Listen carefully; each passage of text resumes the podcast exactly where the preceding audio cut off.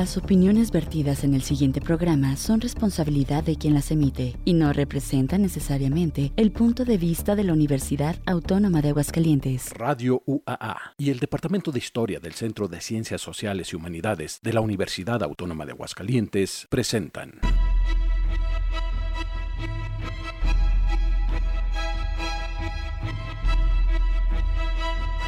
La terca memoria. Historias para contar.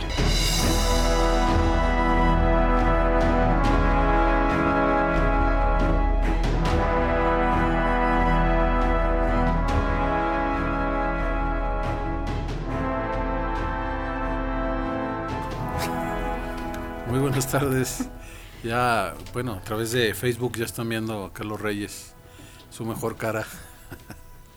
este, Estamos eh, en directo desde este edificio 14 de Ciudad Universitaria, eh, unidad de radio José Dávila Rodríguez, en este que es su programa La Terca Memoria, una producción de los departamentos de radio de la Dirección General de Difusión y Vinculación de eh, esta universidad y también el Departamento de Historia del Centro de Ciencias Sociales y Humanidades de la Universidad Autónoma de Aguascalientes. Agradeciendo en controles técnicos a Oswaldo Rodríguez, gracias Oswaldo. En el apoyo logístico a Víctor Mesa, maestro, gracias. Y bueno, están ya con nosotros el doctor Andrés Reyes Rodríguez. Hola, buenas tardes. Feliz por la presencia que tenemos hoy. Y el maestro Carlos Reyes Sagún, que anda aquí no sé qué haciendo, para arriba y para abajo. Buenas tardes. y bueno, tenemos... ¿Quieres que te lo explique? No, no, pues A ver, creo manda que... una pausa, por favor. Queremos, este, queremos creer que estás preparándote para la La efeméride. gustada sección de las efemérides, sí. O sea que hoy sí necesitamos la, la cortinilla, Oswaldo. Hoy sí le dieron ganas de tener sección al maestro Carlos Reyes. Y bueno, tenemos, eh, como dice el doctor Andrés Reyes, una presencia ya también más o menos constante en este programa. Sí, no le preguntes que Pero- por qué le gusta la historia. No, ya. Porque ya lo ¿Por qué le empezó a gustar? A la, a la licenciada, a licenciada, Sí, ya, ya. ya maestrante, no. No, todavía no. Ah, Bueno, a la licenciada Lucero del Rocío Solís Ruiz Esparza, ya con algo que habíamos platicado en programas anteriores, pero que ya está cristalizado, además en un libro, Sí. eh, una tesis que se convierte en un libro, no muchas veces pasa. Yo creo que excepcionalmente pasa. Entonces, pues Más eso es muy al revés, sí, interesante. muy meritorio. Y pues eh, estamos esperando que llegue el doctor, pero como que no llegue, porque luego va a acaparar el tema, porque es precisamente desplazamiento, resistencia y memoria. San José de Gracia y la Presa Calles en Aguascalientes, 1925-1953. De Lucero. ¿Cómo estás, Lucero? Muy bien, muchas gracias por la invitación. Ya había estado aquí, sí, cuando era todavía estudiante de, en ese tiempo, eh, Quinto. ay, todavía no era, era en la pandemia, iba a empezar la pandemia. Fue en séptimo semestre, no, en octavo semestre de la carrera. Y era mi tesis, bueno, mi tesina de licenciatura. eh, la terminé en plena pandemia. Al final todo cambió respecto a ese día que estuve en el programa porque el hecho de tener clases virtuales, no poder consultar archivos, no poder ir a San José con la misma frecuencia modificó todo, pero logré terminarla y bueno, ahora está en el libro. Muy bien. Un libro que además eh, pues representa, no sé, Andrés, Carlos, si haya muchos testimonios de, de esto y aparte un testimonio, digamos, con rigor histórico. Hay, hay creo que mucho tradición oral, ¿no? Pero Oh, bueno, hay eh, dos intentos. Uno de Jesús Gómez Serrano, que es anterior al- en tiempo, en términos temporales a lo que hace Lucero, que es la fundación del pueblo de indios, que Jesús Gómez lo hace con las herramientas del historiador contemporáneo. Pero también hay que considerar que eh, desde la perspectiva del agua, eh, eh, ay, es que yo me, me estoy acordando de su apodo, pero es... El de Edgar Hurtado. Edgar Hurtado hace un análisis de la perspectiva del uso del agua como distrito de riego y él colabora en la en el rescate del archivo del agua que Mm, está en Pabellón de Zacatecas. Hidalgo, Pabellón de Arteaga. Y bueno, pero es una perspectiva distinta. Yo creo que ahorita nos va a platicar Lucero cómo es cómo es que ella incursiona en estos dos ya antecedentes en, una, en un aspecto muy particular que desde mi punto de vista es distinto al de los otros dos. Sí, si me permites, este, este libro de Jesús fue publicado a principios de los 90, eh, justamente cuando fue el director del Instituto Cultural de Aguascalientes, que eh, yo lo pondría ese y otros volúmenes como el pistoletazo de salida de la política editorial del ICA. Así es. Hasta antes de ese momento no, el ICA no publicaba libros. Y, y, en algún momento de esta vida fui yo director de casas de cultura y bibliotecas. Y recuerdo que en San José de Gracia ese libro siempre desaparecía. Alguien se lo llevaba. Y alguien se lo llevaba, ¿no? Como que era muy, muy socorrido, por un lado. Por el otro, el hecho de que, eh, bueno, es innegable que, que San José de Gracia se volvió popular eh, siempre lo ha sido, pues, pero por, por, su situación excepcional, la presa, el abandono, la inundación del, del, pueblo, etcétera, pero luego por el Cristo roto también. Entonces, muchas cosas se han escrito, eh, pero yo creo que esto es, eh, esto es distinto. Estoy viendo, por ejemplo, que el libro llega hasta la reerección del, del ayuntamiento, eh, que es un periodo, yo digo que muy poco conocido. Sí, sí, sí. Sí, yo creo que sí está también ahí como eh, pues el aporte principal, pero más que nada el énfasis en la gente, en la población, porque sí, los libros anteriores habían mencionado la inundación y se habían centrado en la presa desde un punto de vista más bien hidráulico, agrícola. Entonces sí, es, ese es el cambio. Sí. A ver, usted que está delgadito, doctor, este, puede pasar por allá. Bueno, sí, eh, aprovecho este momento para saludar a quienes nos están siguiendo a través de Facebook Live. Eh, bueno, yo aquí nada más tengo registrado. Ah, debe estar, pero aquí me aparece Lucía Romo. Ah, es estudiante de historia. Y Luis Arturo Sosa Barrón, que también lo debes ubicar, ¿verdad? Y bueno, pues gracias. Y a los otros cinco o seis personas que nos están siguiendo a través de Facebook Live. Y bueno, pues eh, eh, a mí me, regañaron, me dijeron que ya no te preguntaba preguntara por qué te gusta la historia, pero sí te tengo que preguntar, aunque seguramente ya nos lo platicaste, ¿por qué San José de Gracia?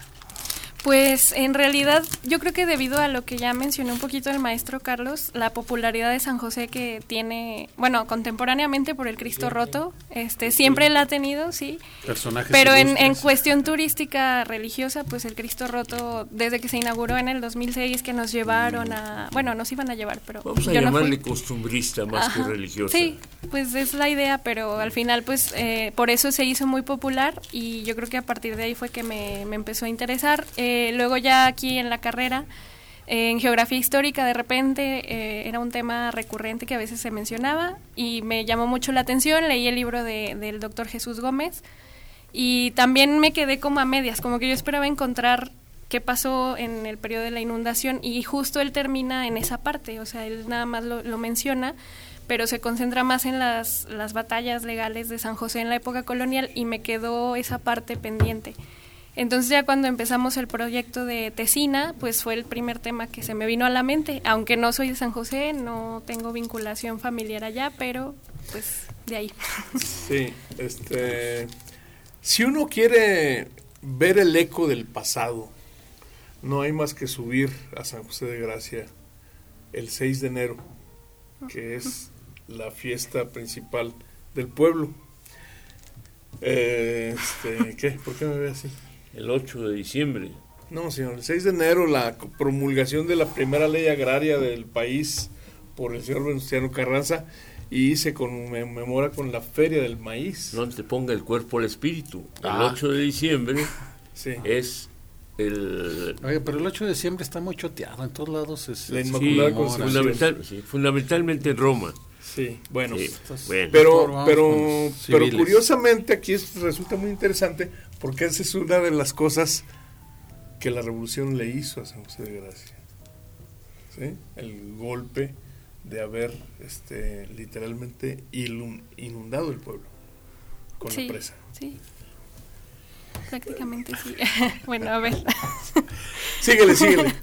No, sí, este, pues prácticamente fue herencia de la posrevolución. Fue una estrategia que sí funcionó, justo desde ese punto de vista se le había visto. La irrigación revolucionaria, de hecho, uno de los eh, textos que consulto más que nada es el de Luisa Boites de la irrigación revolucionaria, y justo menciona esto, o sea, que era una estrategia de Plutarco Elías Calles, bueno, ya venía desde Álvaro Obregón, eran norteños, tenían esta idea de los pequeños rancheros de Estados Unidos y la quisieron aplicar en todo el país una vez que pues ellos fueron los triunfadores de la Revolución Mexicana y eh, Plutarco Elías Calles la materializó un poco más con el proyecto hidráulico, él vinculó más esta parte de ingeniería hidráulica para hacer obras muy grandes que pudieran pues acabar con la gran propiedad, repartirla entre pequeños propietarios con un valor eh, pues más alto con la obra hidráulica que ya estaba ahí y obviamente pues era como matar dos pájaros de un tiro y sí San José fue pues como la consecuencia de, la primera estrategia que se aplicó con esta este método. Muy bien. Eh, vamos a, entrar eh, en el segundo bloque, pero me gustaría que, que iniciáramos con la estructura de tu libro. El espacio temporal pues es lógico, ¿verdad? 1925-1953. Sí, sí, sí. Pero sí nos gustaría que nos hables un poquito por qué ese... Bueno, el libro es Desplazamiento, Resistencia y Memoria. San José de Gracia y la Presa Calles en Aguascalientes 1925-1953. Y bueno, hay que decir también que gracias a Lucero tenemos dos, dos libros para regalo. Pero ah, en unos minutos antes de ir al corte vamos a decir con qué mecánica. Unas preguntas bien difíciles. No, no es cierto. Ya saben que aquí no, no hacemos eso. Pero bueno, este, ¿cómo está estructurado tu libro? ¿Y pues por qué está este espacio temporal? Eh, primero la temporalidad porque en su momento, eh, por los documentos que yo encontré, tengo que aclarar que no consulté documentos de San José. Eh, justo fue el año de la pandemia y en ese periodo yo no pude acercarme tanto a San José por, por, todo lo que estábamos viviendo aquí. Eh, y bueno, aparte estaba en plena organización en ese año, en el 2020, el archivo municipal.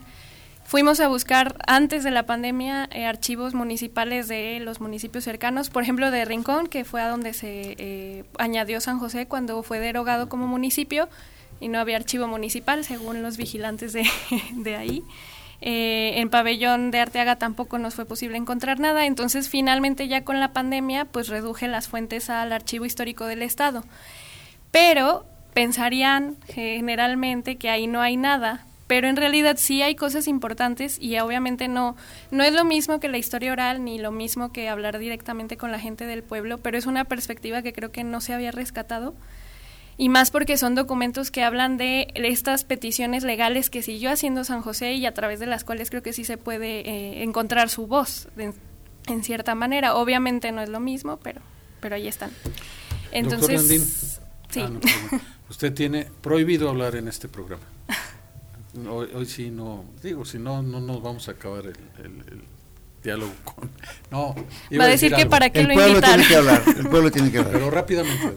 Eh, Sintetizo, si es que puedo. No, eh, no acudió a San José de Gracenses distinguidos. Estábamos eh, hay un, veo por ahí, me enseñaron hace unos momentos un plano proporcionado por Jesús Santos, sí. mi compañero de primaria.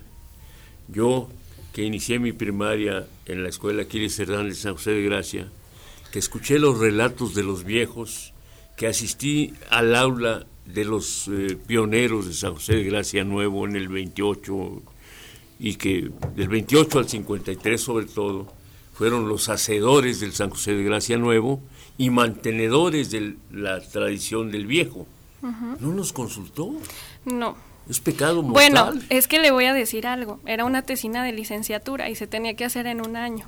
De hecho, en teoría era el, el, mínimo para entregar eran 80 cuartillas. ¿Y fue 2020? En 2020, exactamente. Claro que era mi intención y mi intención era incluso abarcar a los eh, josefinos distinguidos, abarcar también San José de Gracenses, como prefiera el gentilicio. Y también, pues obviamente, eh, consultar documentos de la Ciudad de México, del Archivo Histórico del Agua, del Archivo Agrario, pero tuvimos limitaciones temporales y obviamente pues también es la limitación de la entrega por supuesto que el tema tiene muchísimo que dar. y usted está de acuerdo conmigo. Entonces, claro que si se continúa va a salir muchísima información más, pero pues había que acotar el proyecto a lo que yo tenía disponible. Tenemos que hacer un corte, Carlos quiere aportar. Antes de ir al corte, eh, rápidamente tenemos un libro para Facebook y un libro para el teléfono. Facebook ya tenemos bastantes este, gentes viéndonos y pues solamente que nos digan ahí le voy a pedir la ayuda a Oswaldo Rodríguez porque yo no veo aquí mucho los, los, comentarios. pero eh, el primero que diga, escriba eh, quiero un libro quiero el libro y pues es, de esa persona y al teléfono 910 74 910 74 ah caray se me fue 55 Sí, 910 59. Y 910 74 59. 88. Sí, pero en cabina tenemos nada más 912 15 88. 912 15 88 que hable cabina con Osvaldo para que se lleve el otro libro. Dos libros, uno por Facebook y otro por teléfono. Y vamos a hacer nuestra primera pausa musical recordándole que eh, pues eh, yo busqué el tema, yo lo tengo de, Son 4 de la las mañanitas de la presa, pero no lo encontré en mi archivo. Y entonces pues eh, recurro a lo de siempre, a mi programa de mañana, a las 7 de la mañana, Sin Fronteras Iberoamérica, que tenemos como invitada a Tania Libertad. Y hoy vamos a presentar el tema Júrame de María Griver en la voz de Tania Libertad.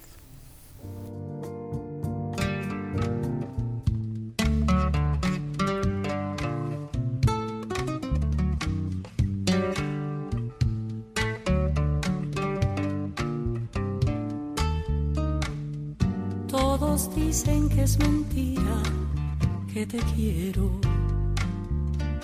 porque nunca me habían visto enamorada. Yo te juro que yo misma no comprendo el por qué tu mirar me ha fascinado.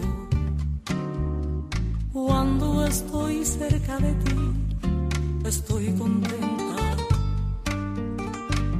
No quisiera que de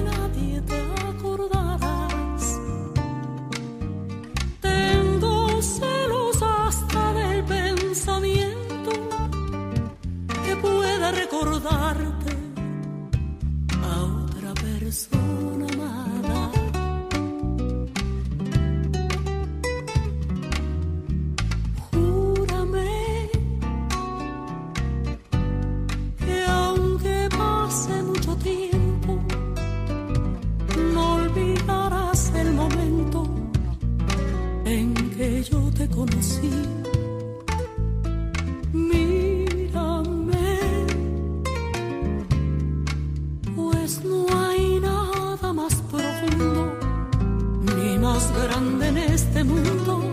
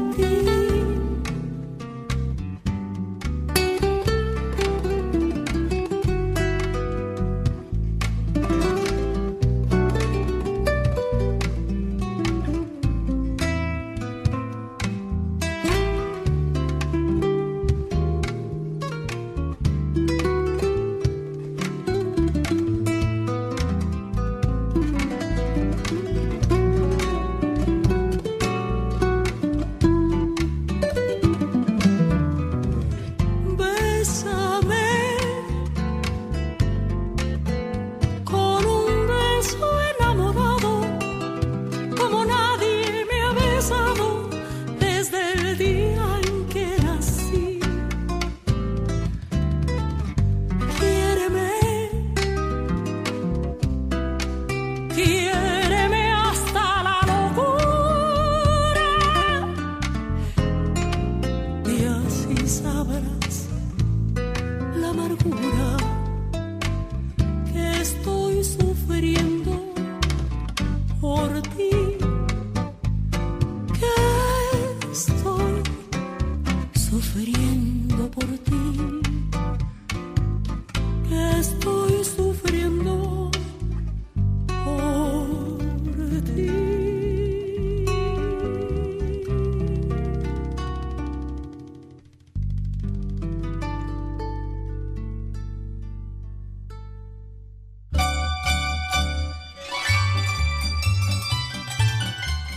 Día a día en la historia. La historia.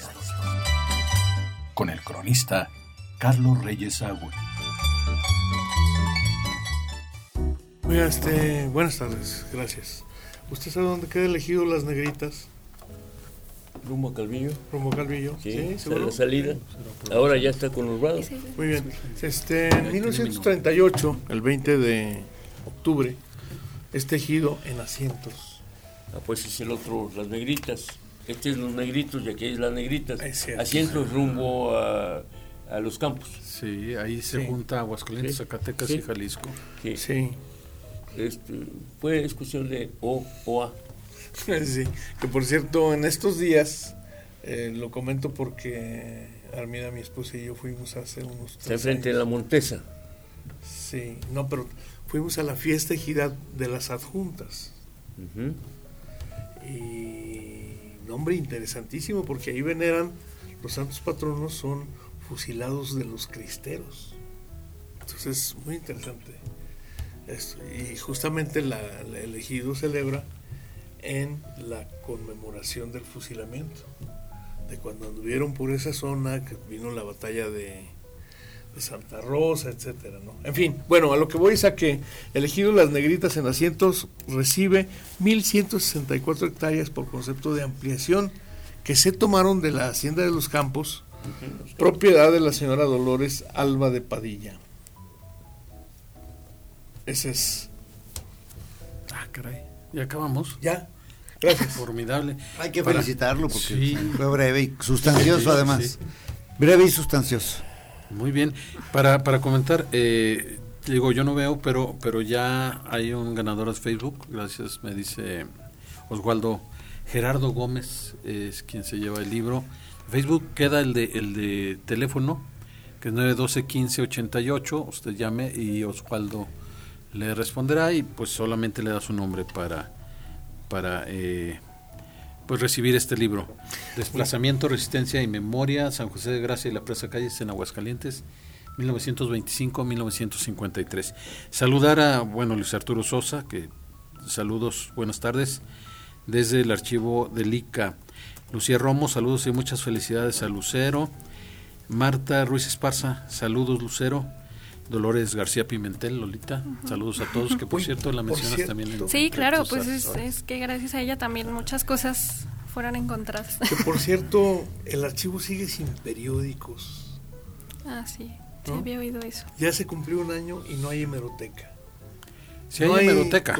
sí, pero es la vieja hemeroteca, pues, o sea pero aquí habría que... que Te van a decir que consultes las hemerotecas digitales de los periódicos. No, no, no, pero habría que venderles a los, a los responsables la idea de la, el, el, intento de una perspectiva histórica de 20, 30 años.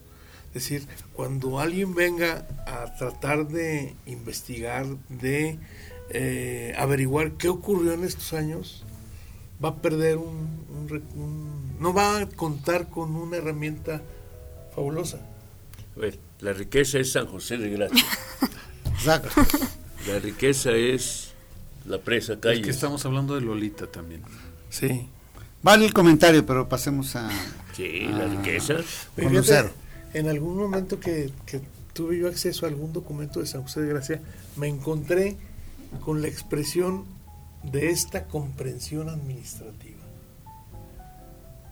En vez de decir de este municipio, de esta comprensión administrativa.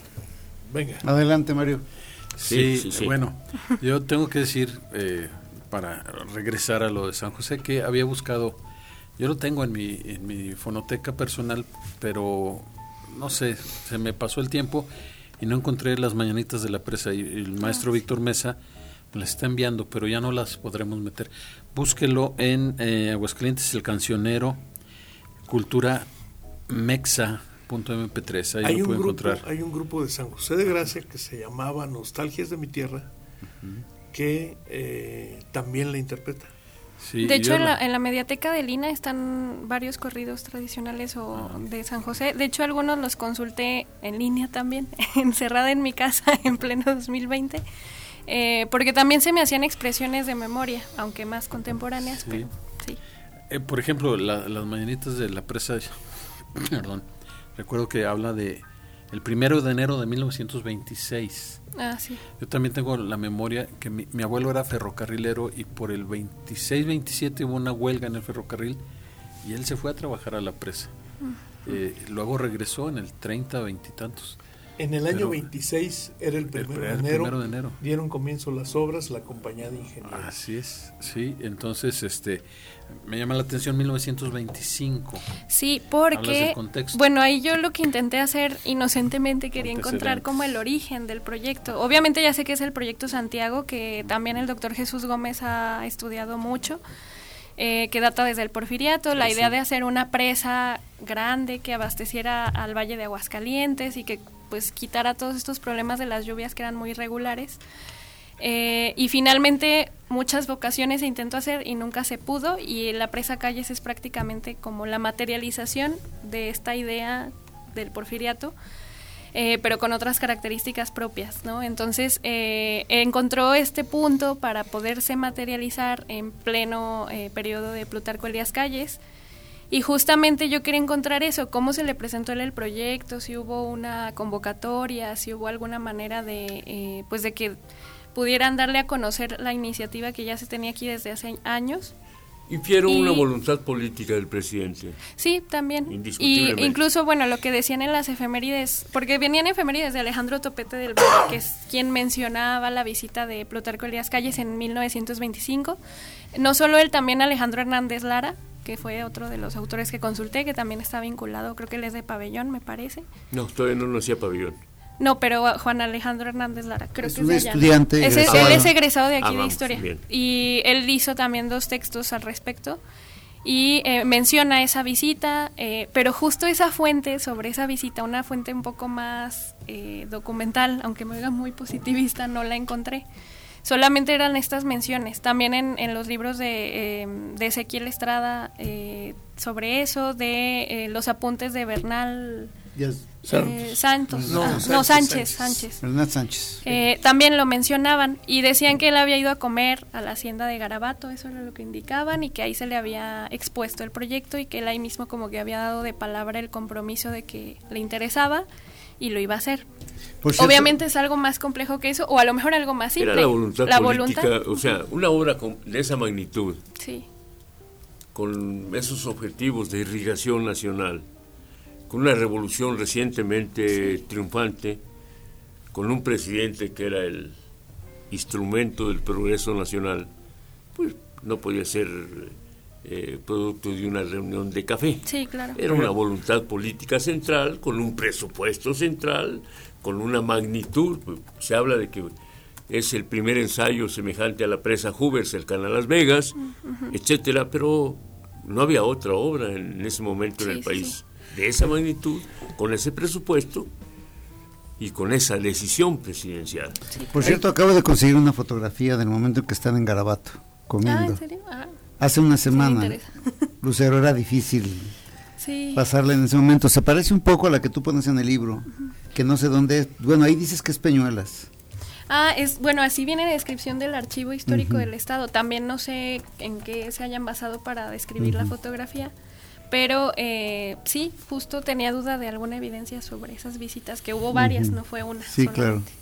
Bueno, tenemos que hacer un corte. Tan pronto, no íbamos a hablar sobre la Oye, estructura yo- del libro, Mario. Ahorita- Yo nomás este, agregaría que supongo que tuvo mucho que ver el- esta voluntad política de la que habla el doctor, la cercanía del ingeniero Alberto J. Pani Ah, sí. con el presidente Calles, ¿no? Aguascalentense, este que era J. Pani, no calles. J. Pani, sí, sí, sí.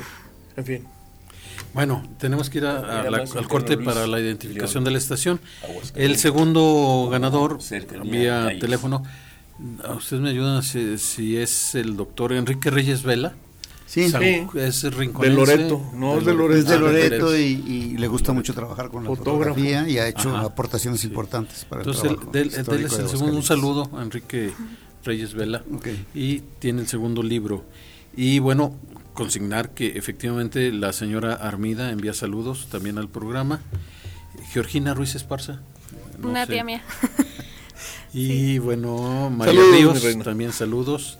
Dolores García Pimentel dice, hay fotografías de la visita de calles en el Archivo Histórico del Estado. Eh, y bueno, pues eso es lo que hay en Facebook. Lo que yo puedo ir viendo, eh, este Oswaldo tiene más información que yo. Pero bueno, vamos a hacer este corte para la identificación de la estación y regresamos. La terca memoria. En un momento regresamos con más historias para contar.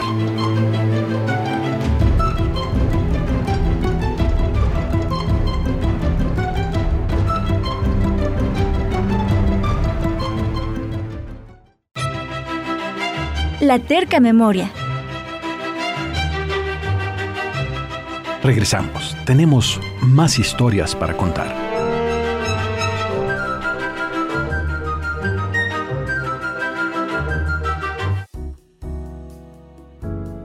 Cuarto del siglo XX, Doctor, como siempre. con la orquesta típica. Ya regresamos. doctor. Bienvenidos.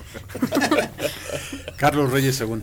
Sí, no, este, no digo que, que no puedo este, evitar pensar, imaginar al presidente municipal cuando le, le avisaron, Ya no des- es municipio. ya no es municipio, ya se va a agregar a, a Rincón de Romos.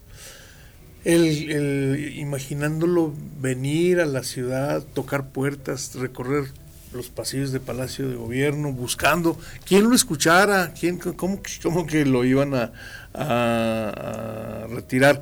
Y este, yo también recuerdo en alguna de las canciones o alguna de las consejas que la gente no creía porque llegaron y empezaron a trabajar. Llegó el avión y, a medir y, y- y empezaron a trabajar y luego le decían a la gente, sálganse porque cuando esté terminado, que empiece a llover, se va a inundar. Y la gente no creía. No, además llovió en esos años y se inundó en Sí, esos sí, sí. años.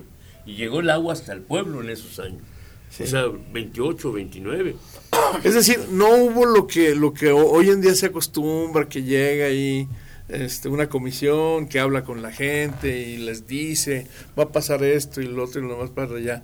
No, no, no, este, simplemente quítate que ahí te voy. Pues yo ahí por ¿no? eso, una de las palabras, eh, por eso lo añadí después, creo que incluso cuando vine al programa en ese tiempo todavía no tenía ese concepto en mente, lo añadí que era el de desplazamiento forzado, porque en su Mm. momento a lo mejor agua. Eh, no se le conocía así, obviamente en esa época lo que ahora conocemos, que por ejemplo ha habido estos casos de las presas en Jalisco que han querido hacer en pueblos eh, de los altos. Bueno, la parece. parota. Ajá, en y que han querido pararlas. Estado ¿no? de México. Sí. con movimientos en redes sociales y demás. En esa época, pensar en un desplazamiento forzado, o sea, con- ¿de qué maneras se resistía a esas cosas? Era Con lo la construcción de la presa y, e inmediatamente las lluvias de uno o dos años después subió el agua hasta el pueblo. La indicación de los liderazgos del pueblo era, nos vamos. Sí, sí, sí. Los que tuvieron dinero, algunos se fueron hasta Michoacán, otros a Rincón de Romos, otros a San Francisco de los Romos. Los que no tenían dinero, el pueblo Refundaron el se pueblo. quedó en el Sí. pueblo nuevo. Sí. Oiga, señor, Y eso es algo muy inaudito, porque en otros desplazamientos que ha habido, no refundan un pueblo, se- No, generalmente se van no a lo la ciudad. refundan con la característica de este pueblo. Derecho, Al pie de la presa. Calles anchas, Sí. con una reunión a la que el relato directo de los que participaron era, ¿qué vamos a hacer primero? ¿La iglesia o la escuela? Sí. Oiga, la bastante mayoría, la escuela. Sí. La estructura, si no se nos va a pasar. Sí, Tú, sí, nada más, sí, estaba a punto de decir eso, pero quiero, quiero mencionar, Lolita dice eh, que no está identificado el lugar de la fotografía de la comida, aunque ya se reestructuró la catalogación, pero sigue sin identificarse el lugar para que no sufras por eso. No, bueno, la que yo tengo es de Garabato, no hay ninguna duda. Ah, muy bien. Y Luis Manuel Solís Díaz, Mi papá. me imaginé, Sí. muy documentada, muchas felicidades, Lucerito. Gracias. dije, Oye, este, eh, yo, yo te preguntaría, digamos, si tienes en puerta, en, en, en tus planes una maestría. Carlitos, Porque, perdón, es estructura del libro. No, lo que pasa es que me parece que, al ratito, que un al ratito. Bueno, Eso digo es, la estructura y respondo a la pregunta. Sí, está de bien. decir. Hay que contestarlos a los dos. Este- Hay que atender a los dos. sí. Sí. Bueno, para que tengan ahí idea de eh, la estructura del libro, es la misma estructura de mi tesina. Eh, inicio obviamente por un contexto que es hablar de el sueño de la presa, la presa Santiago, el proyecto Santiago tan anhelado. Y el momento de la posrevolución. Son como varios contextos, yo lo veo como el entrecruzamiento de varios que permitieron que se diera este proyecto que ya tenía tanto tiempo atorado, digámoslo así. Y eh, obviamente al inicio está esta parte de hablar de la resistencia que suele haber en los desplazamientos forzados recientes. A lo mejor parece asincrónico que yo empiece con un primer apartado apegado más a la contemporaneidad, pero es como un poquito para dar idea de que, bueno, eso pasa ahora. En ese periodo, ¿qué sucedía con los desplazamientos forzados por megaproyectos hidráulicos? Que no había redes sociales, que incluso en los periódicos yo no, al menos en los ejemplares sueltos que pude consultar en el archivo, no había más noticias al respecto, etcétera. Y después, eh, obviamente, pues está lo de eh, la concreción del anhelo, por fin hacer la presa calles, las negociaciones, lo que yo encontré a partir del archivo, obviamente falta mucha información. La construcción del primer distrito de riego ya en sí, eh, también lo que pasó con la construcción, porque hubo mucho caos social, yo encontraba muchas noticias eh, de los informes de los alcaldes semanales, donde decían que había escándalos públicos, mujeres haciendo también ahí desfiguros, este, cantinas que se abrieron con presencia de trabajadores de la presa Ya calles. más de mil trabajadores. Era una llegada de gente a un pueblo que siempre había tenido una dinámica propia y Muy que no había íntima. recibido tanta gente, muy íntima, exacto. Entonces, bueno, eso, eh, caracterizar al pueblo, hablar de su historia, de, de esta inclinación que siempre han tenido por defender sus intereses.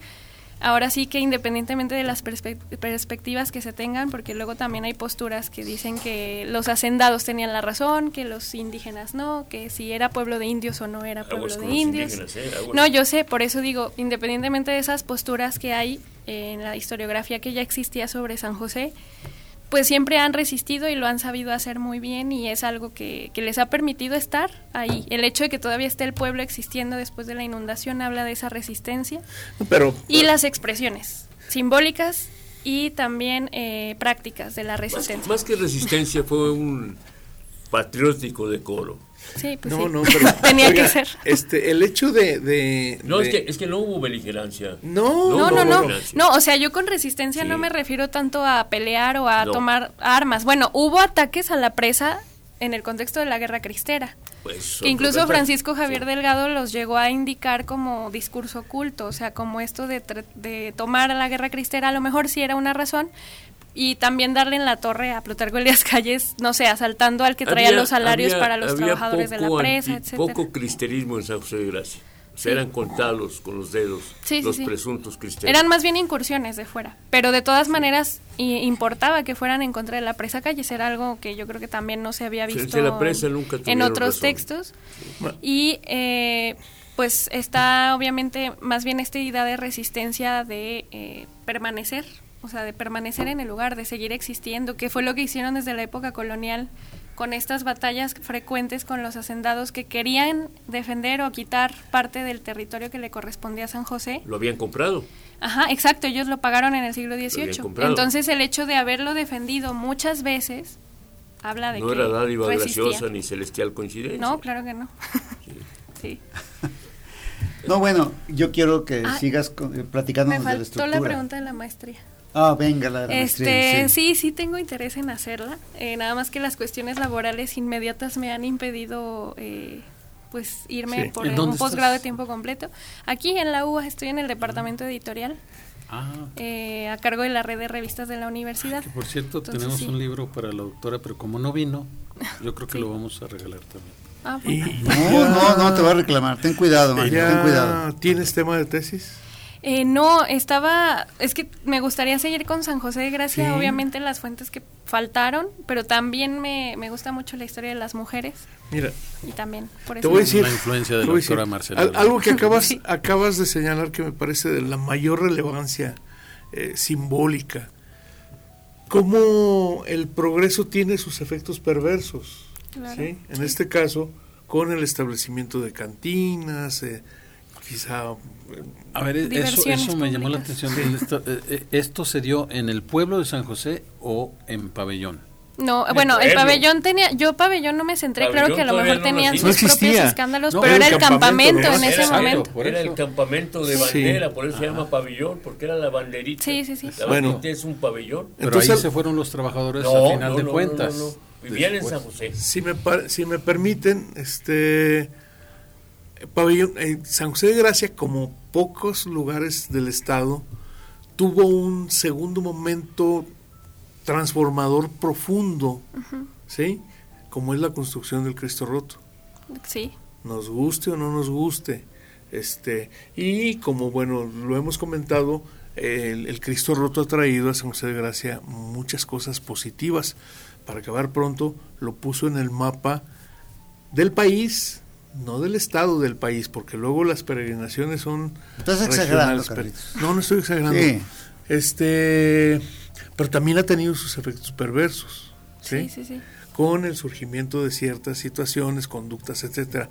Mira, Andrés, el día que quieras, date una vuelta y vas a encontrar gente que viene desde Chicago, de la Ciudad de México, de Guadalajara, de otros lugares del país, vienen al Cristo Roto. Sí, sí, ¿Sí? Sí, es conocido, sí. no, y aparte las nociones de territorialidad y memoria que hay detrás, que eso, eso es también sé. lo que Claro, se me hace claro, interesante. claro. Y El hecho aparte- de estar apegados al territorio, que el Cristo roto, bueno, según discursos, no sé si políticos, representaba al pueblo roto porque el pueblo antiguo estaba abajo.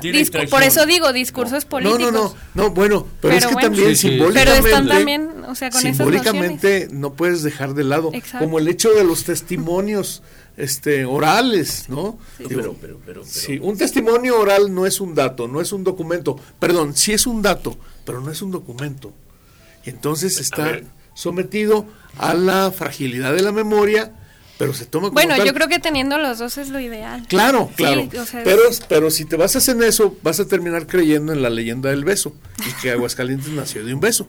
Sí, sí, claro. Si hubiera sido algo más, seríamos Chihuahua. Exactamente, eso es lógico. Hay que darles especifici- especificidad. Tiene un valor en el imaginario local, en la cultura, y tiene su lugar, pero, pero hay que ubicarlo en ese lugar. Podemos avanzar en la estructura. Sí, gracias. Pues ya, Tenemos ya. que ir a una ya. Ya tan pronto, musical. ya se va a acabar, Mario, no hemos entrado ni a la mitad de la vamos a- estructura. vamos a regresar prácticamente al resumen y a las consideraciones finales. Vamos a escuchar a Tania Libertad en un tema que eh, hizo Cha- este Julio Jaramillo, lo hizo famoso y hasta hoy me voy dando cuenta que era en realidad un tango. Se llama Te odio y te quiero. Eh, Y era un tango que compuso Reinaldo Giso, que nació en Buenos Aires, Argentina, el 6 de abril de 1915 y murió el 16 de diciembre de 1978. Y bueno, lo hizo famoso este Julio Jaramillo. Y hay una versión en bolero muy bonita de Tania Libertad, que es la que vamos a escuchar a continuación.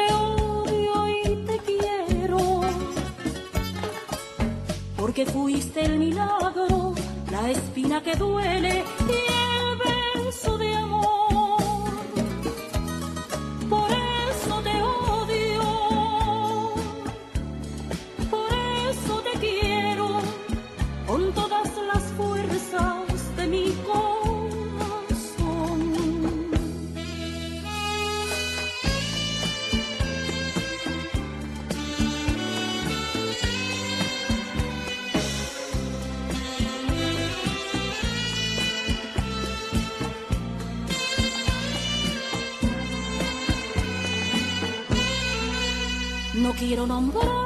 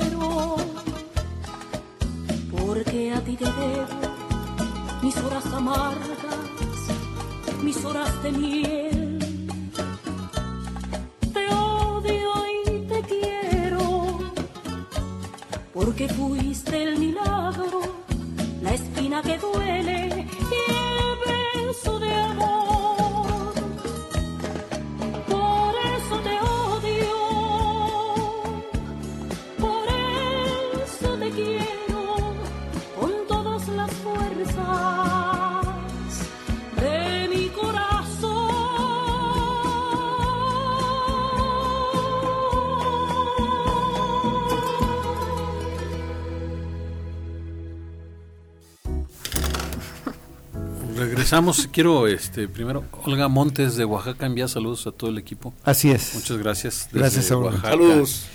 Y bueno, aquí hay alguien que creo que no se quiso quedar atrás con el saludo de tu papá.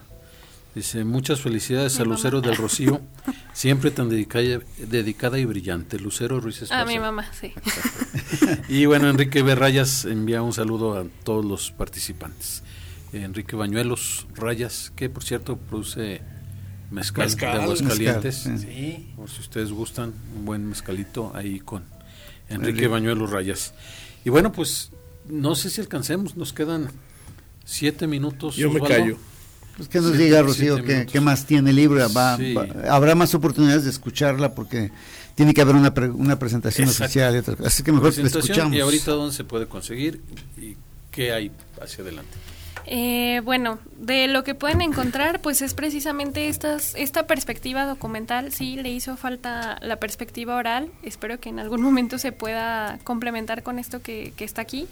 Pero creo que lo que hay sí es, es este destacado porque al menos no, yo no lo vi en otros textos que consulté. Y además sí se puede ver la voz del pueblo ahí. Creo que de todas maneras, aunque sean documentos, se ve lo que ellos hicieron ante el gobierno del estado para poder pedir por lo menos su eh, categoría municipal de nuevo que les habían quitado. Y aparte, pues conseguir lo necesario para refundar el poblado, ¿no? Con el mismo nombre, porque aparte le quisieron cambiar el nombre, lo cual es algo que también no se sabía mucho. Y le pusieron, de hecho, por decreto. El- ah, exacto, o sea. Pero le habían el puesto. uno, le decían el uno. No, le habían puesto Villa Primo Verdad, licenciado Sí. Francisco Primo Verdad. No, resistieron muchas Entonces ellos lucharon hasta por conservar su identidad. Eh, están también documentos que hablan de, por ejemplo, que hubo cierta corrupción en el momento del desplazamiento, materiales de la escuela que aparecían en otros municipios y que que se habían eh, donado, pero que en realidad vendieron los gobernadores, cosas por el estilo que creo que no, no se habían visto y que aportan.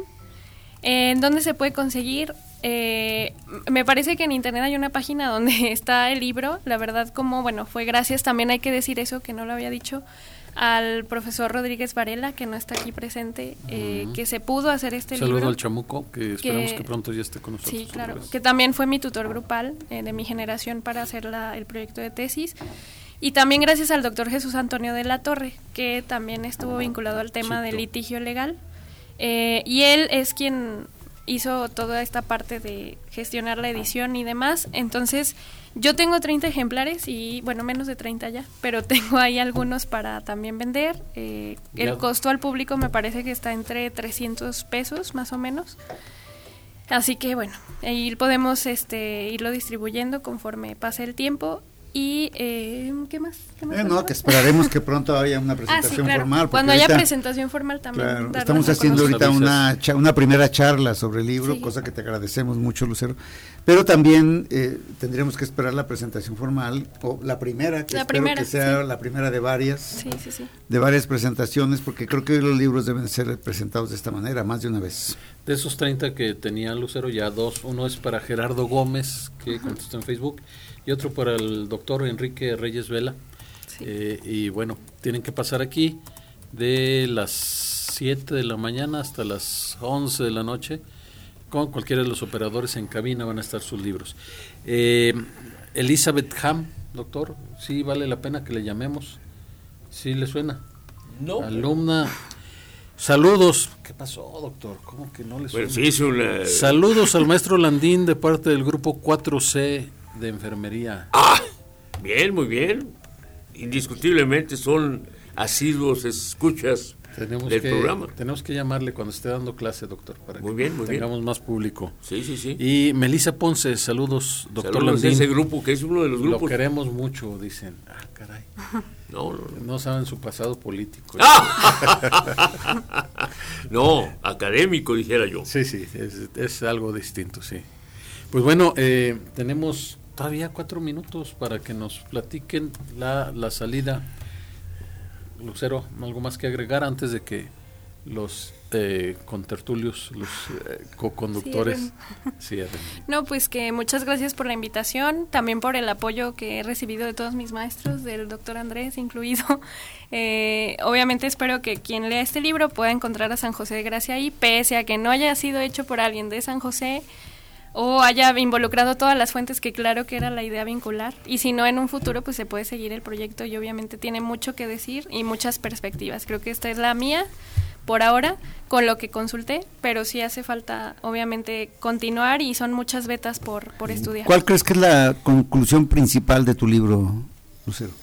Yo creo, es al- algo de lo que creo que mencioné, pero no recuerdo si fue en el corte de la transmisión en vivo que sí se ve o del programa, pero eh, pues que San José ha seguido resistiendo, que tiene esa inclinación, y me refiero a resistencia no beligerante, como decíamos, sino una tú. resistencia que también va gracias a la cuestión legal, que saben muy bien defenderse por la vía legal y que aparte de todo eh, han defendido yo diría de la manera más legítima posible todo lo que pues necesitan el espacio específicamente que siempre ha sido desde su historia el yo creo su dolor de cabeza Patriotismo, ¿sabe lo que significa haber recibido a don Miguel Hidalgo tres claro días? es que ese es uno de los argumentos también para refundar el pueblo y también para haberse indignado por la inundación. Entonces el apego a la memoria a la identidad a la territorialidad todo esto es son los conceptos centrales y pues creo que San José lo sigue teniendo hasta el presente pese a el Cristo roto y Malgré todas tú. las Bueno, transformaciones. hoy, hoy sin duda ha sido un día de los josefinos, San José de. San José de Gracenses. Está muy porque complicado. la porra está fuerte para el doctor Landín también, Meli Ortiz, también saludos al doctor Landín, Alexis Juárez, saludos profesor Landín, Shashid Márquez, saludos al doctor Landín. ¿Qué les dio? Nada, Eh, nada. Les ofreció un punto No, no. extra, doctor. Los vamos a invitar a ustedes a nuestra presentación académica el próximo miércoles. Muy bien, doctor. Pues bueno, qué bueno que nos escuchan. Ojalá y, y continúen con nosotros. Aquí está normalmente el doctor Landín. Pero bueno, hoy agradecemos de verdad infinitamente que nos hayas traído ya este Felicidades. No, de nada, fruto del esfuerzo gracias. Lucero del Rocío. Y bueno, pues, esperamos que nos informes cuando haya la presentación ya del libro oficialmente. Y cerramos, cerramos el programa rápidamente, Andrés Reyes. Bueno, que tenemos una, eh, una prueba de que los eh, egresados de la Universidad Autónoma de Aguascalientes están preparados para poder hacer historias.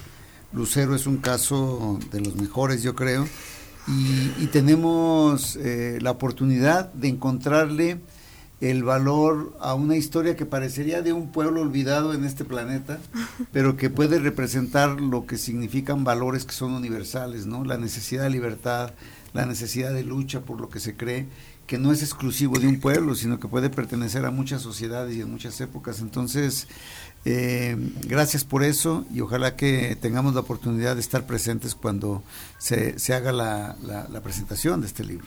¿Cuándo va a ser? Todavía no no, la todavía. planeamos, pero en cuanto Ahí haya, va.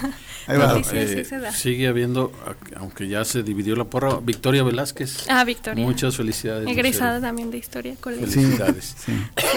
Perdón. Carlos Reyes. No, pues felicidades, en verdad felicidades. Muchas Yo creo que para ti es muy estimulante en este momento de tu trayectoria profesional contar ya con un libro eh, que también puede servir como catapulta para alcanzar otros objetivos. Y ojalá de veras eh, sigas interesante en San José de Gracia, eh, sobre todo el hecho de que dejen la capital. Sí, que ajá, aborden temáticas de otras zonas del Y en los municipios hace mucha falta. Sí, sí, claro, sí. Realmente, eh, justamente lo que comentábamos hace un rato, eh, Andrés decía, no hay una historia de pabellón, por ejemplo, no hay una historia de Rincón de Romos, hay una de Cocío. Eh, en fin, este, felicidades. Rápidamente, doctor. Felicidades. Muchas gracias. Muchas, muchas luceros. Quiero. En fin, eh, pues yo solamente agradecer a Osvaldo Rodríguez en controles técnicos, muchas gracias, al maestro Víctor Mesa en el apoyo logístico, pero sobre todo usted que nos escucha. Hoy eh, tuvimos un récord en mm, vistas Una marca. en Facebook, una marca, bueno, ya está aceptado por la por la Real Academia de la Lengua Mexicana y gracias, nos escuchamos la próxima semana.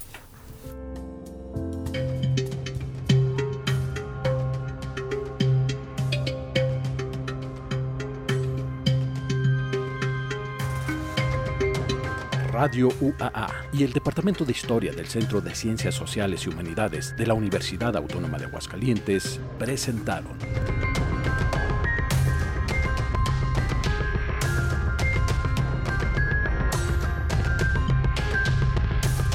La Terca Memoria. Historias para contar.